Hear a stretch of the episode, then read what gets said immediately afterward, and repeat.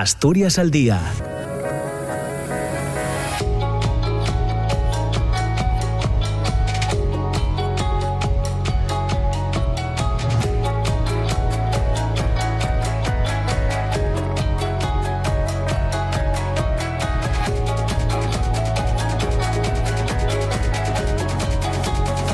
Hola, ¿qué tal? ¿Cómo está? Muy buenos días. Son las 9 de la mañana y 3 minutos. Bienvenidas, bienvenidos. Comienza Asturias al Día en este miércoles 29 de noviembre. Ya saben que estaremos juntos hasta las 10 y media de la mañana. En una primera parte vamos a hablar del Día Internacional de Solidaridad con Palestina y en la segunda parte hoy vamos a, a charlar con la escritora asturiana Beatriz Redondo Viado eh, entre otras cosas porque ella la primer mujer en algamar el premio de relatos curtios Xoché, Cabeda y Nava. Vamos a repasar con, con Beatriz su trayectoria como, como escritora y como periodista en este espacio, en la segunda parte de Asturias al Día, después del boletín de noticias de las 10.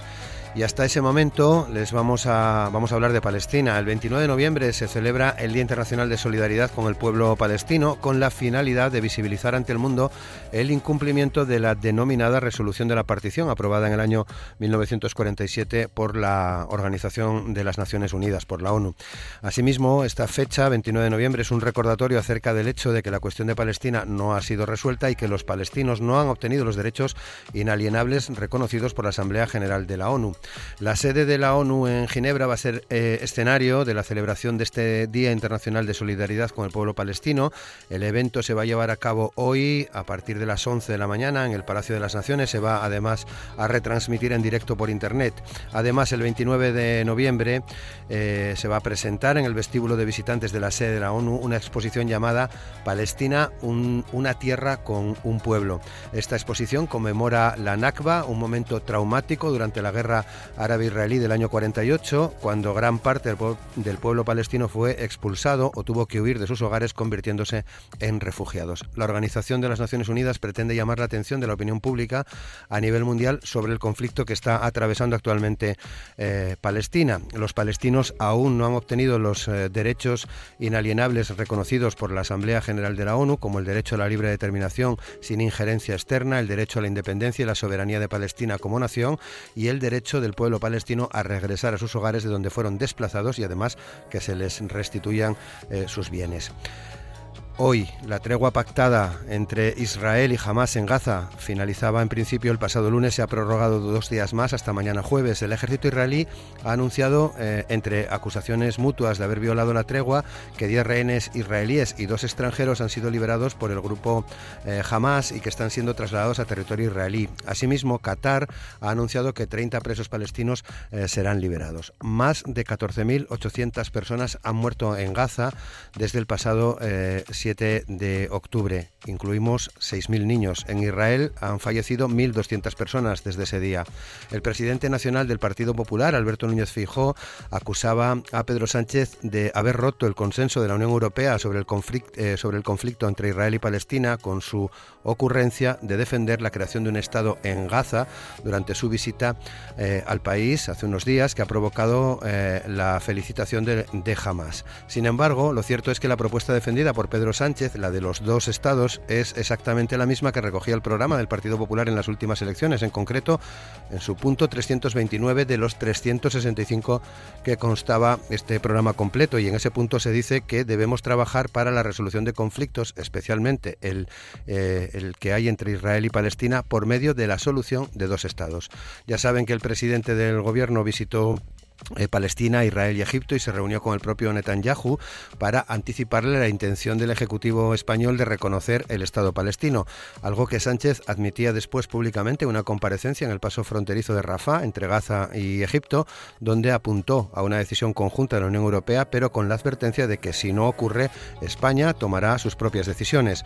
Después de, sus de que sus palabras hayan sido utilizadas por Netanyahu para desatar un conflicto diplomático con España, el presidente del gobierno ha reiterado su postura, señalando que condenar los viles atentados de una banda terrorista como Hamas y al mismo tiempo condenar la matanza indiscriminada de civiles palestinos en Gaza no es una cuestión de partidos políticos ni de ideologías, es una cuestión de humanidad. La alusión a Hamas en esos términos no era casual. Este movimiento armado le agradeció públicamente sus reproches a Israel, pero España nunca ha dejado de denunciar los asesinatos de esta organización. Hoy, en este día de solidaridad con el pueblo palestino, recordamos que desde el 7 de octubre de 2023 más de 14.500 personas han sido asesinadas por ataques israelíes, según las autoridades locales. El 74% son niños, niñas y mujeres. También se ha confirmado la muerte de 108 trabajadores y trabajadoras de la Agencia de Naciones Unidas para la Población Refugiada de Palestina en Oriente Próximo. Este es el mayor número de trabajadores humanitarios de la ONU muertos en un conflicto en la historia de las Naciones Unidas. Además, 1,7 millones de personas palestinas de Gaza, el 80% de la población, han sido desplazados forzosamente de sus hogares, un éxodo que recuerda precisamente al de 1948 y que hace que los jóvenes vivan lo que un día ya experimentaron sus abuelos. Los ataques y bombardeos constantes les han obligado a huir al sur, una zona establecida como segura, pero en Gaza parece que no hay ningún lugar seguro. Aunque un millón de personas se encuentran refugiadas en las instalaciones de, las, eh, de la Agencia de las Naciones Unidas, la realidad es que 77 instalaciones de esta agencia han sido alcanzadas. La mayoría estaban en las zonas medias y en el sur, donde se prometió seguridad. 27 de ellas sufrieron impactos directos y al menos 894 desplazados internos que se refugiaban en las escuelas de esta agencia de la ONU han resultado heridos. Según informes, al menos 218 han sido asesinados. Para denunciar esta situación a la que ahora se suma el bloqueo, el bombardeo, la invasión de Gaza por el ejército israelí, eh, este miércoles eh, se ha convocado una manifestación en Oviedo. La movilización saldrá a las 7 de la tarde de la Plaza de América y será una de las muchas que se van a desarrollar, que se han convocado en España y en todo el mundo coincidiendo con esta fecha tan simbólica para los palestinos y las palestinas. Eh, el martes, ayer, la plataforma Asturias con Palestina presentaba la manifestación en la sala de prensa del Ayuntamiento de Oviedo, con el respaldo del Partido Socialista e Izquierda Unida Convocatoria por Oviedo y la presencia de sus portavoces municipales, Carlos Llaneza y Gaspar Llamazares, acompañados de varios eh, ediles de sus respectivos eh, grupos. La de hoy será la primera movilización que cuenta además con el respaldo, digamos, oficial del eh, Partido Socialista. Para hablar de este día tan, tan simbólico hemos invitado a participar en el programa a Jaldía Abubakra, que forma parte de una asociación de mujeres palestinas que se llama Al-Karama. Ha estado eh, varias veces en Asturias, ha impartido varias eh, conferencias, incluso inauguró el olivo y la placa que hay en el Parque del Truébano, en la zona del eh, hospital de la antigua UCA, del Hospital eh, Universitario Central de Asturias, en Oviedo, en el año 18. También estará con nosotros en el programa Lina Domasi, que es eh, una asturiana de familia palestina, es estudiante además de la Universidad de Oviedo. Comparten hoy micrófono con nosotros Miguel San Miguel, que forma parte del Comité de Solidaridad con la Causa Árabe, y también Javier Arjona de Sol de Paz Pachacuti. Asturias al día con Roberto Pato.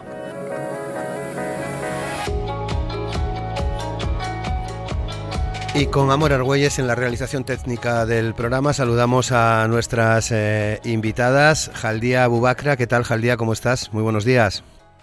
Hola, buenos días. Muchas gracias.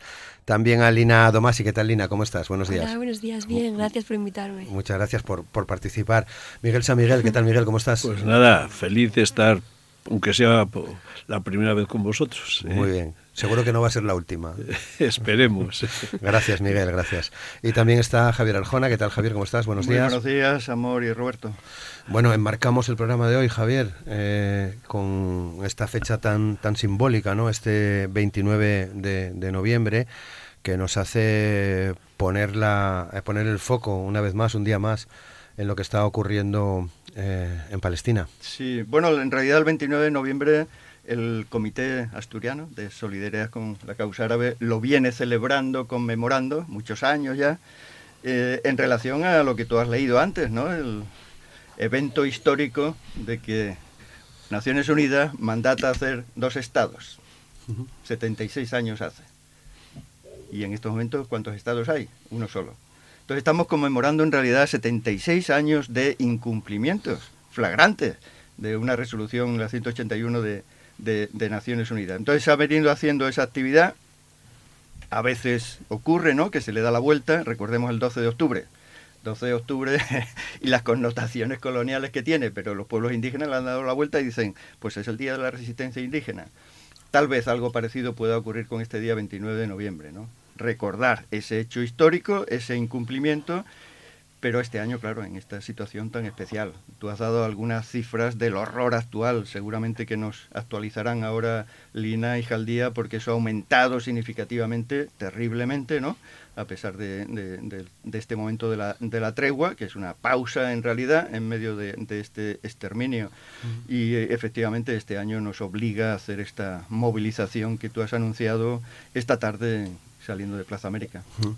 Bueno, eh, Jaldía, naciste, si no me equivoco, en Gaza. Buena parte de tu familia eh, todavía se encuentra eh, en Gaza. ¿Qué noticias tienes? Pues malas, por supuesto. Eh, el desastre que habéis contado, lo que está pasando en Gaza desde hace 50 días. He perdido a muchos amigos y a algunos, a cuatro familiares en concreto, entonces pues las noticias no son nada buenas.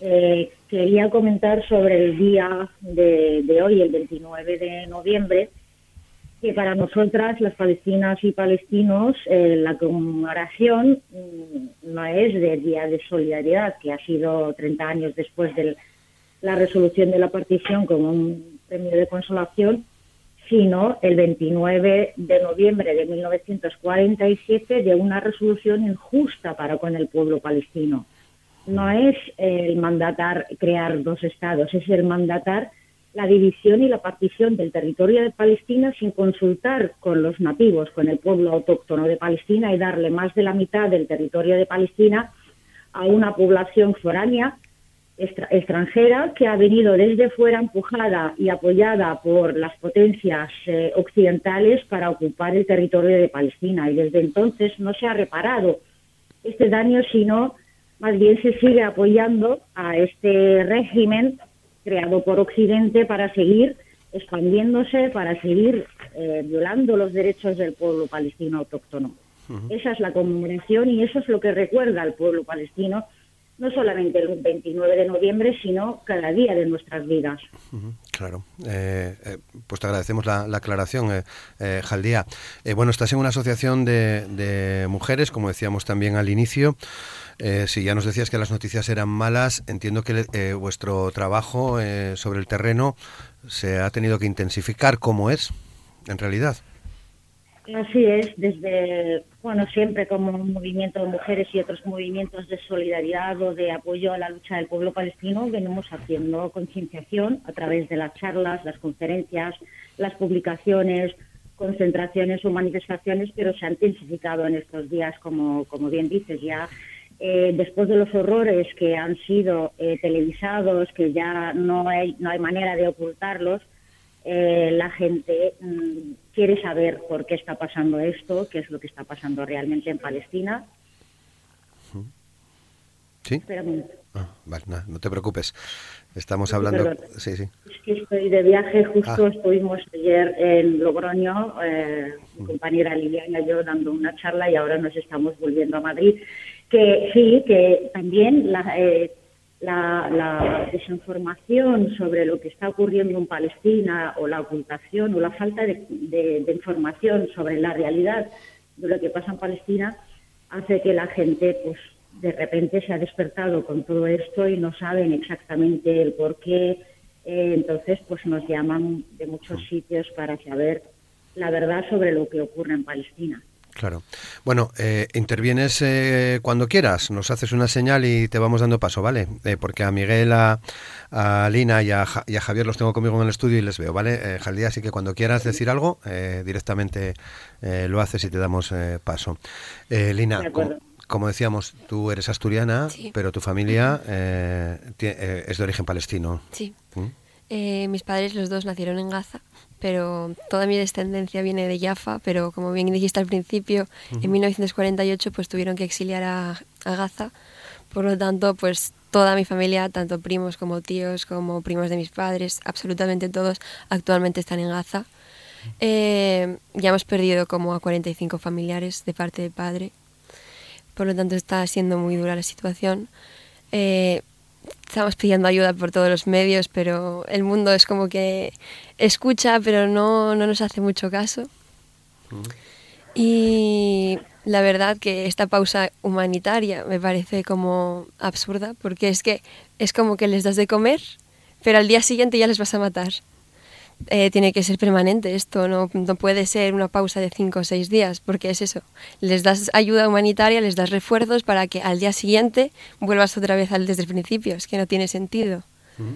Eh, yo llevo dando visualización a esto desde, desde muy pequeña, pero ahora como tengo soy más mayor y tengo soy más madura, pues estoy intentando que los jóvenes eh, comprendan lo que está pasando porque no lo tienen muy claro, porque piensan que esto empezó el 7 de octubre y no es así, esto empezó hace 75 años, 76 años vamos a entrar ya.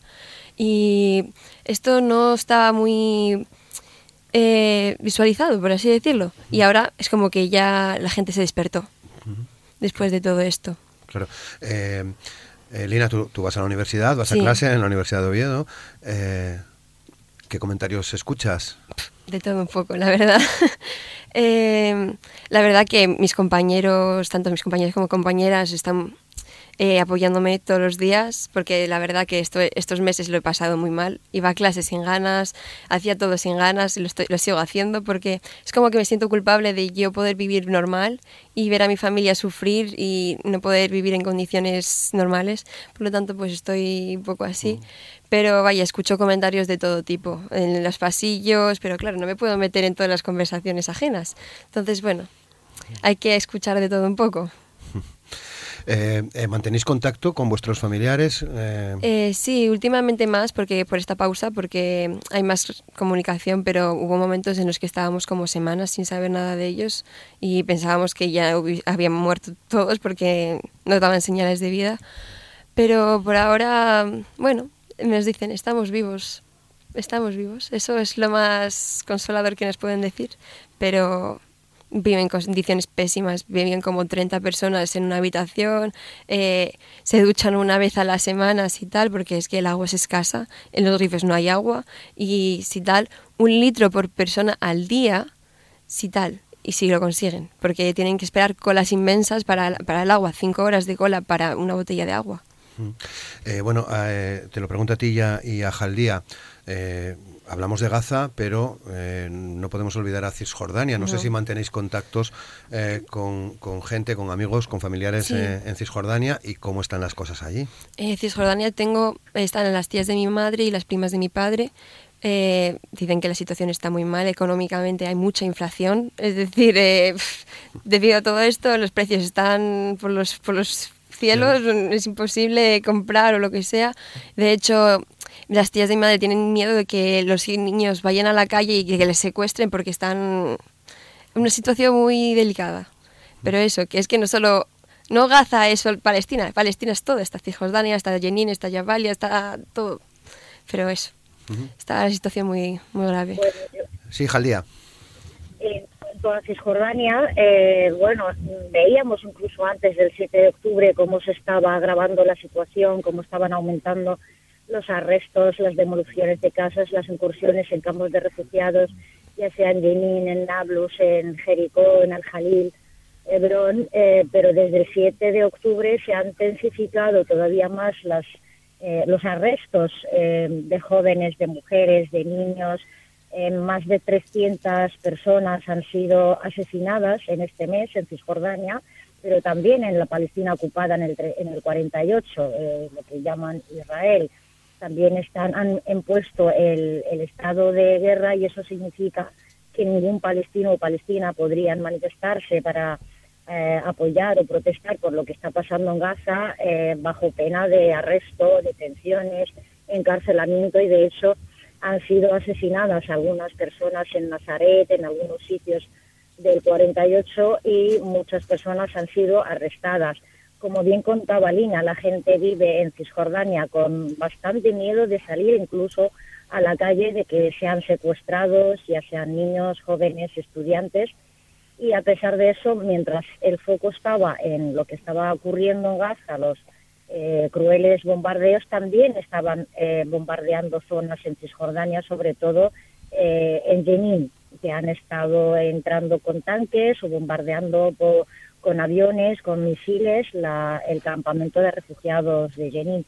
Y por lo tanto, y como dice Lina, la situación en toda Palestina es una situación tremenda, es una situación preocupante y, eso lleva pasando muchísimos años. Lo que pasa es que lo que ha ocurrido ahora en Gaza es lo que ha levantado, ha despertado al mundo y ha hecho que la gente mire un poco qué es lo que estaba pasando en Palestina. Esto lleva ocurriendo más de 100 años en Palestina y el pueblo palestino ha seguido resistiendo y, va a seguir resistiendo. Eh, lo que hay que hacer es mm, empezar a, preguntarse y a pedirle eh, rendición de cuentas no solamente a los líderes del, del régimen sionista, sino a los líderes mundiales cómo están permitiendo esto. Cómo es que hay una carta de derechos humanos que no se está aplicando a todos los seres humanos. Nos está pidiendo la defensa o la protección de los derechos humanos del pueblo palestino, pero incluso del sur global del mundo. Los derechos humanos se respetan para una serie de personas eh, y para el resto de la, de la humanidad, ¿no? Entonces eso hace que perdamos credibilidad y confianza en, en estas instituciones internacionales, ya sea las Naciones Unidas o cualquier otra institución. Eh, ¿Qué sentimientos está generando eh, esta situación, Lina, entre la población palestina, entre los jóvenes, entre la gente de tu edad? Básicamente eh, es como una pérdida de fe en la humanidad, porque es como, como dice Jadilla, que ¿por qué se están no se están aplicando los derechos humanos? ¿Dónde están los derechos humanos? Eh, bombardear hospitales, iglesias, mezquitas, eso no está dentro de la defensa propia, no, no se puede defender eso, es lo indefendible. Eh, los niños prematuros que estaban en el Shifa tirados y que nadie estaba mirándoles porque es que no podían hacer nada y no les iban a dejar solos. Pero les tuvieron que dejar solos. ¿Dónde están los derechos humanos de, de tanto hablan Occidente? Es que se aplican a ciertas personas y a otras no. Es que nosotros no somos humanos, es que dicen que nosotros somos animales humanos. Pero es que lo más triste es que los animales tienen más derechos que nosotros. Nosotros es que eh, es que no se puede describir lo que está pasando. es un holocausto en pleno 2023 y lo estamos viendo 24 horas durante todos los días de la semana y absolutamente nadie hace nada. Pero se habla mucho de que en 1945 hubo un holocausto y que se tenía que haber evitado, pero no están evitando lo que está pasando ahora, que es lo mismo, es que es exactamente lo mismo. Gaza era una prisión al aire libre y ahora mismo está siendo un matadero. Está siendo un matadero. Yo estuve en Gaza hace tres meses Hace tres meses estuve desde y llevaba sin ir hace diez años por, por esta situación. Pero esta, esta vez dijimos, ahora la situación está más calmada, pues podemos ir. Incluso mi padre compró una casa ahí con esperanza de volver más a menudo, pues que no nos ha quedado nada, no nos queda nada. Eh, Jaldea. Eh, bueno, eh, yo realmente eh, no diría que hemos perdido la esperanza en la humanidad porque las respuestas populares que estamos viendo, la gente que está saliendo a la calle, los estudiantes en las universidades, en todas partes, eso demuestra que todavía podemos tener esperanza en la humanidad. La que la hemos perdido en las instituciones y eso es lo que tenemos que trabajar como sociedad civil en cualquier parte del mundo de cambiarlo porque las leyes las hacen los hombres y, eso es algo que se puede cambiar. Eh, podemos presionar para que los gobiernos, los mandatarios nos escuchen y que empiecen de verdad a hacer algo que sirva, que eso que se ha construido para regular la relación entre las personas, los países, las naciones, que sirva para algo, no eh, no que se pierda del todo. Entonces yo creo, yo creo que sí. Yo igual que tengo confianza en que mi pueblo, mi gente va a seguir luchando y que Palestina eh, llegará eh, más temprano que tarde, el que Palestina sea libre, libre del sionismo y libre para poder vivir en igualdad de condiciones todas las personas, ya sean de cualquier religión, color, etnia o sexo. Eso es lo que mm, por lo que luchamos y eso llegará. Por eso también tiene, hay que trabajar para eh, conseguirlo y conseguir recuperar esas instituciones eh, que nos pertenecen a todas y que deberían protegernos a todas y todos. Bueno, abrimos ya también el micrófono a Javier y a, Miguel para eh, eh, a ver si podemos explicar también parte de la situación política que se vive en Palestina. Escuchábamos a Pedro Sánchez hace, hace unos días defender el retorno efectivo de la autoridad palestina a Gaza. Esto ya es una cuestión de política interna, ¿no? Para, para entendernos. En ese sentido, ¿qué nos podéis decir, eh, Javier, eh, Lina, Miguel y Jalía. Sí, Miguel. Sí, bueno, yo entraría en otro, en otro tema que antes habían tocado, que era el que no podemos normalizar el horror. Vale. En este momento el riesgo que vemos es que está habiendo un horror a la vista de todo el mundo. ¿eh? Esto de alguna manera está agitando un poco las conciencias y está permitiendo que más cantidad de gente vaya saliendo a la calle. Y este movimiento social es lo que de alguna manera está rompiendo ese apoyo absoluto o casi absoluto del mundo occidental, de la Unión Europea, incluso de nuestro gobierno, incluso nuestro gobierno, hacia el Estado de Israel. ¿eh? Eh, en este momento hay un cambio. Hay un cambio, pero, es un cambio que se traduce fundamentalmente en palabras. Hablan de reconocimiento del Estado palestino, hablan de... son palabras, pero son las mismas palabras que empleó la ONU en sus resoluciones condenando al Estado de Israel. Y mientras sean palabras, no vamos a ningún sitio. Eh, la política tiene que traducirse en hechos. Y estos hechos tienen que ser empezar a tomar medidas contra este monstruo que ha creado Occidente, porque hoy tenían un buque insignia que estaba destrozando todo Oriente Medio, que ha sido Israel, porque el Estado de Israel no solamente ha llevado a los palestinos al desastre, sino que está trastornando toda la situación eh, política de, Oriente Medio, contribuyendo a desestabilizar cantidad de estados, a impedir que el mundo árabe vaya construyendo su propia identidad, bueno, pues esto es lo que está pasando. Hay una, una situación que Israel está rompiendo toda la situación, rompiendo todo Oriente Medio, todo Oriente Medio. Y aquí eh, se eh, hacen falta que se tomen medidas, que se tomen medidas. Pasar de las palabras a la acción. ¿Y esto en qué se traduce a nivel concreto? Pues, por ejemplo, boicot, desinversiones y sanciones al Estado de Israel. Mientras no les afecte, mientras Europa siga manteniendo el acuerdo preferencial con el Estado de Israel, el Estado de Israel se sentirá impune para hacer lo que le dé la gana. ¿eh? Por ejemplo, en estos momentos hay un eh, comercio de armas entre Europa e España con el Estado de Israel. Habría que empezar por ahí. Que no maten a la gente con nuestras armas. Habría que empezar a tomar medidas Aquí ya tomamos medidas ¿eh? con el tema de, de boicot, desinversiones y sanciones. Pero no han faltado una serie de jueces que han inutilizado estas iniciativas que se habían tomado desde las instituciones municipales, ¿eh?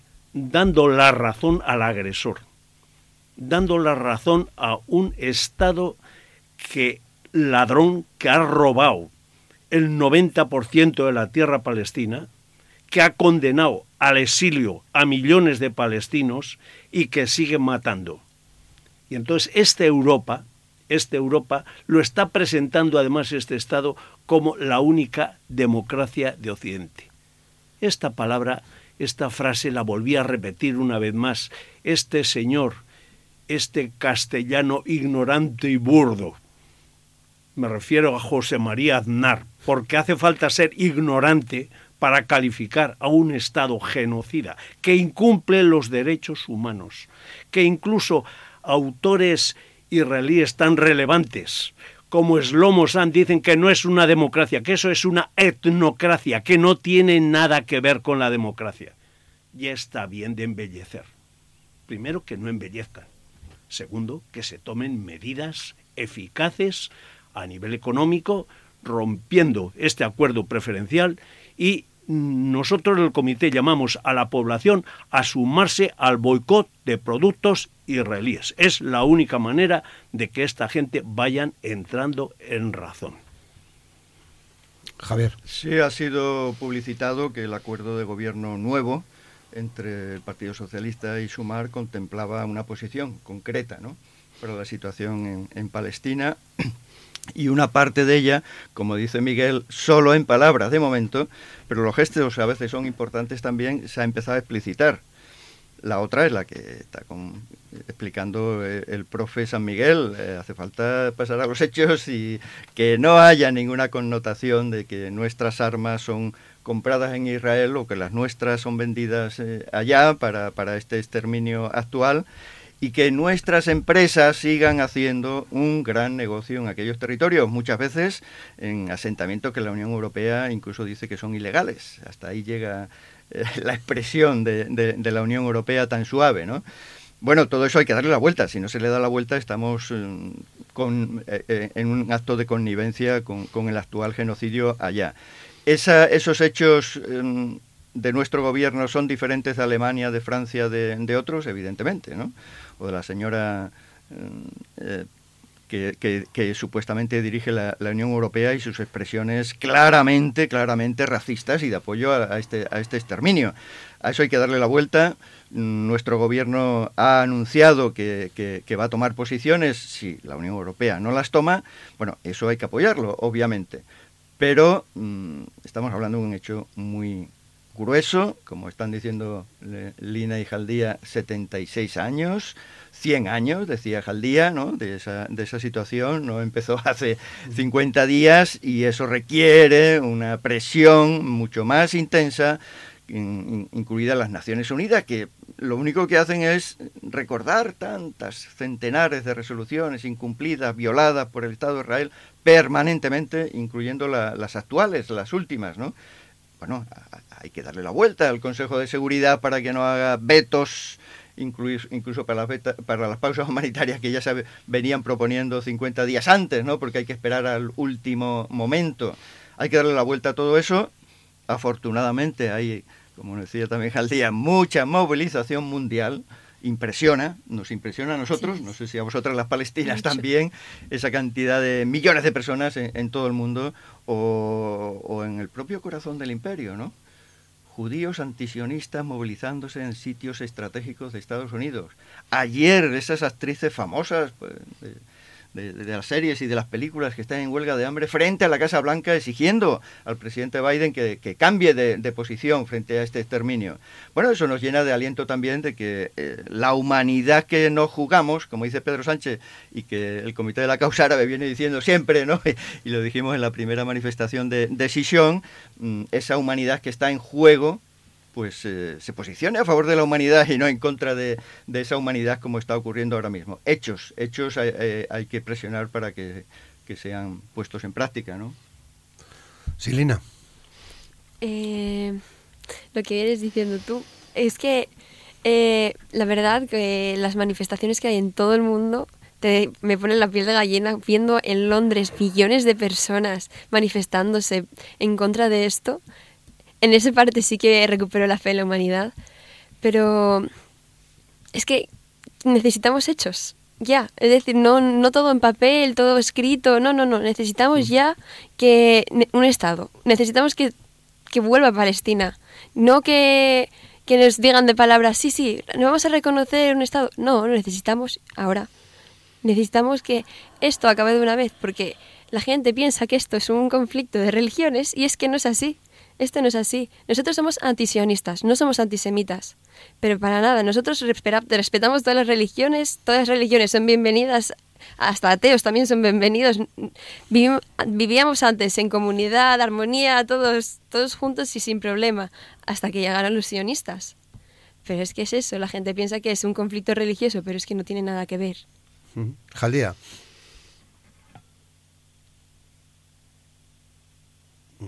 Parece que no nos escucha. Bueno, perdón. Sí, adelante. Eh, bueno, eh, las palabras de Pedro Sánchez, las buenas intenciones eh, no son suficientes. De hecho, por ejemplo, hemos visto que ha visitado Palestina, se ha reunido con Netanyahu, le ha dado la mano a un criminal y en Egipto ha estado en la frontera con Gaza y no ha sido capaz de entrar en Gaza a ver lo que está pasando. Nos ha dolido mucho ver que el presidente haya ido a visitar a un kibbutz de las colonias alrededor de la franja de Gaza y sin embargo no ha podido entrar en Gaza para ver el desastre en la que se ha convertido la franja. Eh, y como bien habían comentado tanto Miguel, Javier o Lina, las palabras no son suficientes. Lo que hay que empezar, o sea, no vale que, que, que nos prometa el reconocimiento de un Estado sobre el papel que no vale para nada que no va a arreglar nada. Eh, lo que hay que hacer es mm, cortar las relaciones, aplicar sanciones a Israel para que pare todas estas masacres y este genocidio que se está cometiendo en, Palestina. Mm, ya lo ha comentado Miguel. No solamente Europa tiene relaciones comerciales o compraventa de armas con Israel, sino el Estado español. Esta semana se ha firmado un contrato de compra de misiles israelíes que han bombardeado la franja de Gaza. Entonces, por ahí, si hay voluntad, sí se puede hacer algo. No valen solamente las palabras y las buenas intenciones. El presidente ha visto la reacción del, pueblo español en todas partes. La gente que ha salido a la calle lo que quiere es estar en, consonancia con lo que pide el pueblo, con lo que aclama el pueblo, pero no puede hacerlo solamente con palabras para absorber toda esa indignación popular que ha salido a las calles y quedarse ahí. Lo que hay que hacer es tomar de verdad eh, medidas eh, que vayan encaminadas a poner sanciones al, al régimen sionista, a poder conseguir que, pare esto. Y, y, sobre todo, bueno, yo y las organizaciones con las que estoy trabajando y represento, eh, condenamos o eh, estamos indignadas por la condena a la resistencia palestina, porque parece ser que todo el mundo que quiere eh, solidarizarse con Palestina tiene que empezar diciendo que condena los actos terroristas de Hamas. No son actos terroristas, es autodefensa. Esa sí es autodefensa. Es el derecho de un pueblo bajo ocupación, bajo colonización, bajo opresión, una franja de Gaza bloqueada desde hace 17 años y que nadie ha hecho nada por ello, excepto algunas organizaciones de la sociedad civil, como es la flotilla, como es el movimiento, eh, los movimientos populares de intentar romper el bloqueo a Gaza, en los países, los estados, nadie ha hecho nada. Entonces, era legítimo que la resistencia palestina hiciese esa, esa operación de, resistencia, un, derecho que garantiza la, legalidad, la, legalidad, internacional para el pueblo palestino. No tenemos que empezar diciendo que condenamos eh, la ofensiva de Hamas porque era necesaria viendo cómo estaba la situación en Palestina. Eh, lo que hay que condenar es eh, la respuesta o, los ataques sionistas, no solamente porque no ha atacado a la resistencia, ha atacado a la población civil, ya lo han comentado tanto Lina, Javier como Miguel, lo has contado también al principio del programa, que han estado disparando hospitales, hogares, familias enteras han desaparecido, escuelas de la UNRWA que eran como refugio para las personas que sus casas han sido bombardeadas y por lo tanto eso es lo que hay que condenar y no solamente con palabras sino con hechos. Hay que llevar al Tribunal Internacional a estos criminales y hay que cortar las relaciones ya. No podemos seguir manteniendo relaciones comerciales y diplomáticas y de todo tipo con un régimen que incumple no solamente los derechos humanos del pueblo palestino, sino también el derecho internacional. no, no, estamos haciendo eh, nada en contra de las personas judías. De hecho, tenemos que empezar a, rechazar que el Estado, el régimen israelí, hable en nombre de las personas judías.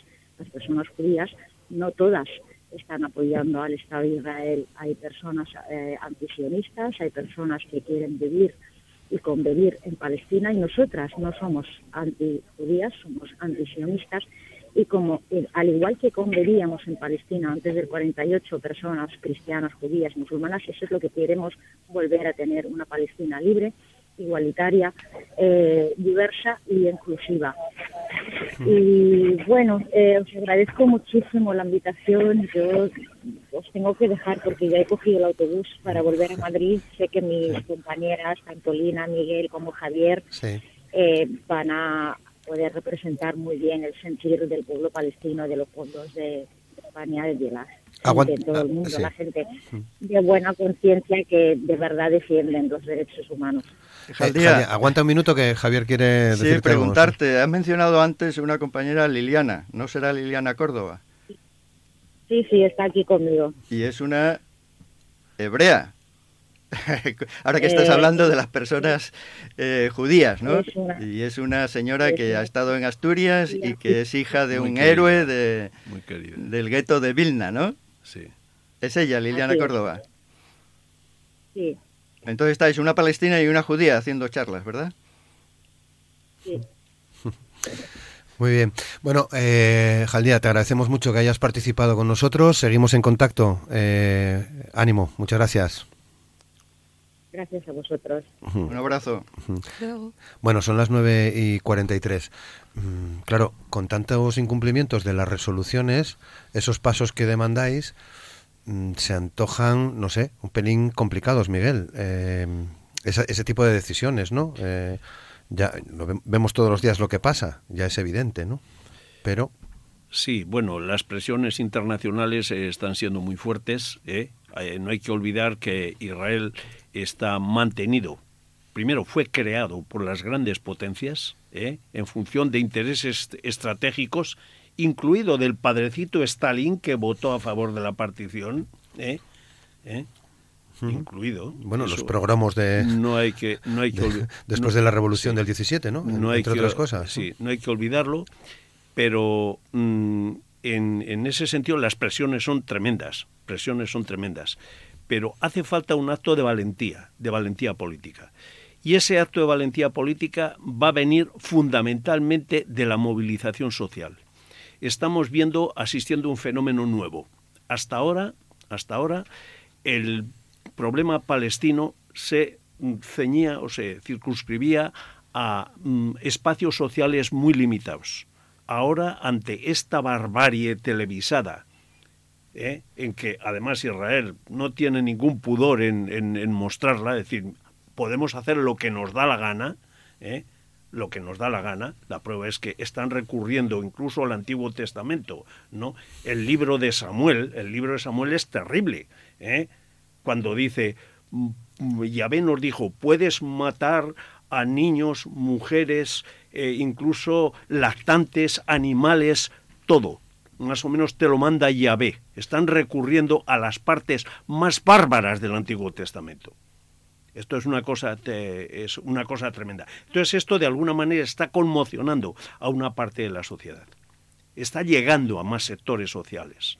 De alguna manera se está empezando a romper ese escandaloso silencio de las buenas personas que de las que nos hablaba Martin Luther King. Y alguna gente de esta que se, que se situaba en el, en el silencio empieza a moverse, empieza a manifestarse, empieza a salir a la calle tenemos que convertir esto en un enorme clamor social que obligue, que tenga más fuerza que las presiones de las multinacionales armamentísticas y económicas, y me refiero a la CAF española, de responsable de los del tren del apartheid que está construyendo precisamente en territorios ocupados, en territorios ocupados, precisamente de, de alguna manera eh, va a ser este clamor social el que rompa esa barrera o pueda con esos macrointereses económicos y que se imponga el triunfo de los derechos humanos por encima de los intereses económicos, crematísticos y todo lo demás. Y que por favor dejen de embellecer a un Estado. Que por favor no lo embellezcan, que no es ninguna democracia. Eh, un Estado que incumple los derechos humanos, una, una etnia, me refiero a etnia, los que están viviendo en el Estado de Israel, que están llevando, eh, eh, están repitiendo de alguna manera gran parte de las maldades que cometieron los nazis, tienen muy poca vergüenza esta gente. Me decía Edith Stein en uno de mis viajes a, intentar romper el rumbo en la flotilla, ¿no? Sí, la flotilla de la libertad.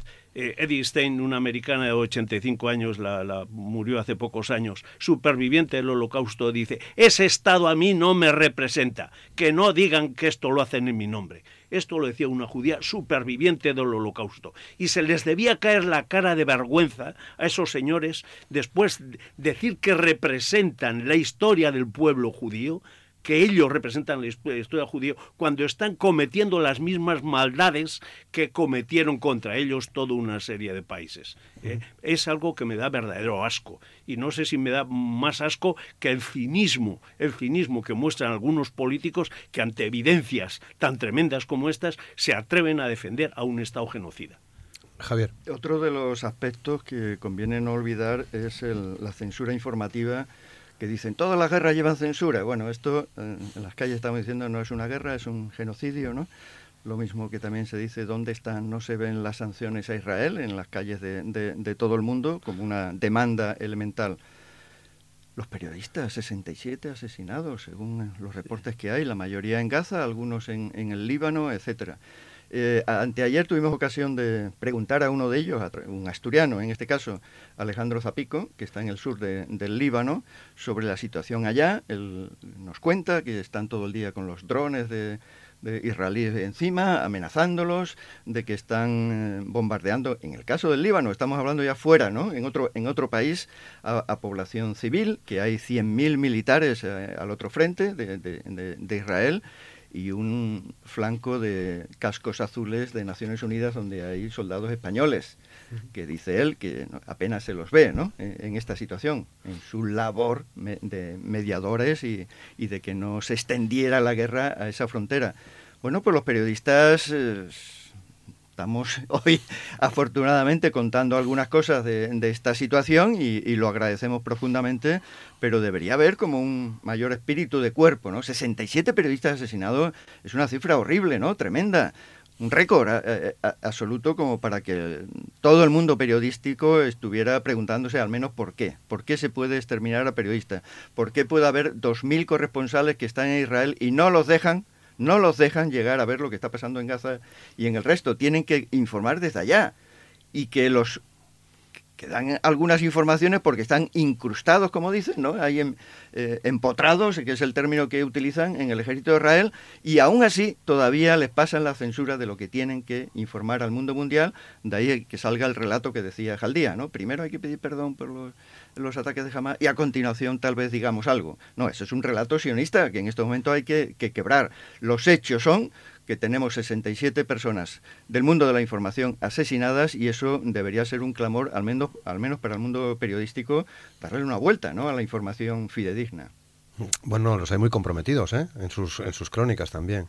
no, no, no, quiero ser yo acaba de recibir un premio corporativista, ¿no? Fran hablando de este medio, hablando de este medio, ¿no? De Radio Nacional de, España, bueno, de este, comprometido de, sí, sí. del español, del público, ¿no? Eh, de la radio pública. Con, unas crónicas muy certeras y muy cabreado por, por la falta de información de, de sus colegas, ¿no? Sí, sí. Lina. Eh, pues eso, eh, los periodistas son un medio, un punto fundamental en este momento.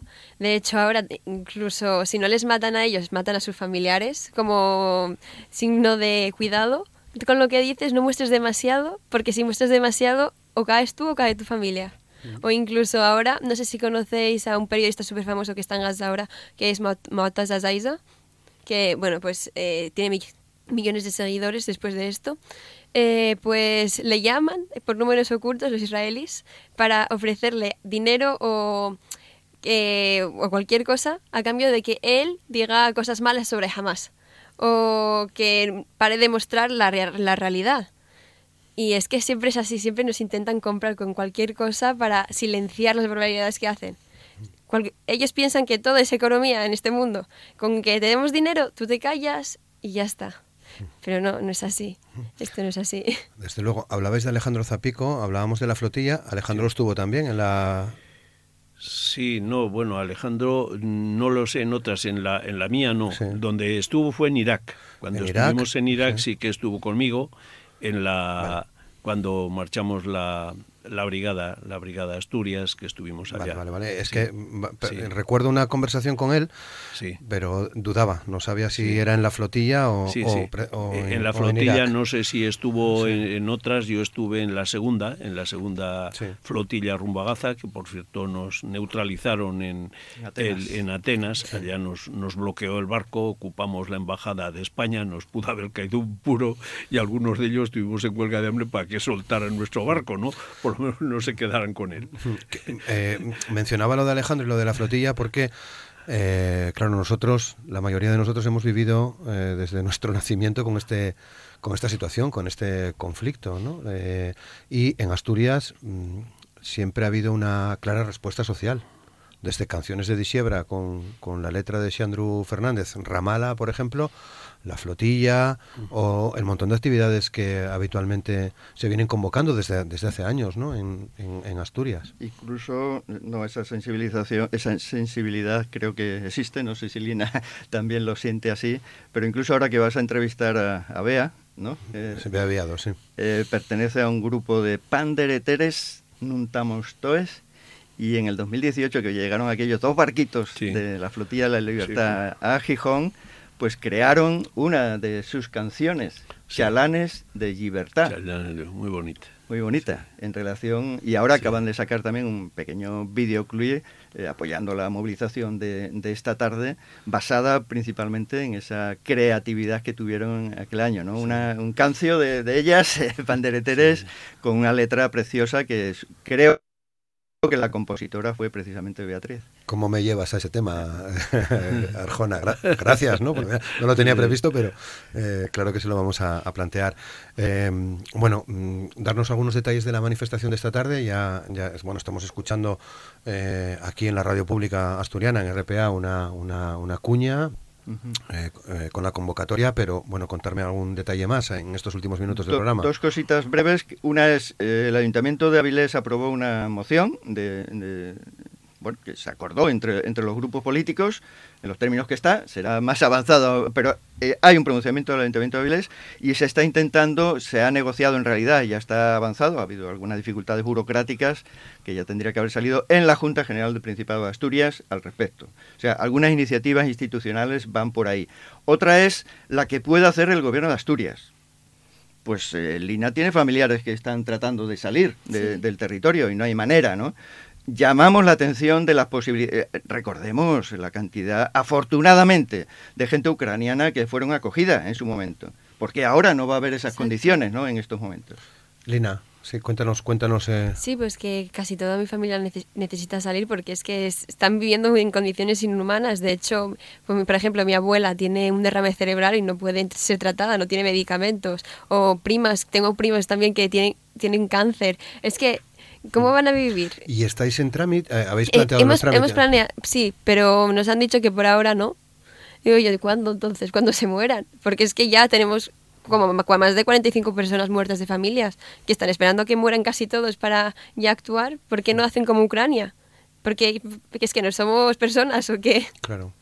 Eh, recordamos en uno de los programas anteriores que hablábamos precisamente del compromiso económico del Principado con esos más de 100.000 euros, pero ahora hablamos de otra, de otra cosa. Hablamos de otra cosa que es favorecer que puedan salir en, en, condiciones humanitarias o como se las quiera llamar las personas que, como la familia de Lina y otras, están reclamando en este caso viviendo en Asturias y siendo asturiana, ¿no? Como, como ella, la, salida de, estos familiares. En cuanto a la manifestación, bueno, pues a las 7 de la tarde se ha preparado, creo que bastante bien, por muchas organizaciones. La plataforma es muy amplia, muchas organizaciones, lo decías tú al principio, Roberto, la incorporación del Partido Socialista plenamente nos parece muy positivo, ¿no? Antes había personas eh, del ámbito locales que estaban, de, UGT también. La UGT, bueno, es muy amplia la, la plataforma, lo cual es siempre muy positivo a las 7 sale de Plaza América y si el tiempo no lo, no lo, impide, la charanga Ventolín tendrá también sus ritmos ¿no? de acompañamiento, una bandera gigante que está preparada también. ¿no? Para... ¿Termina?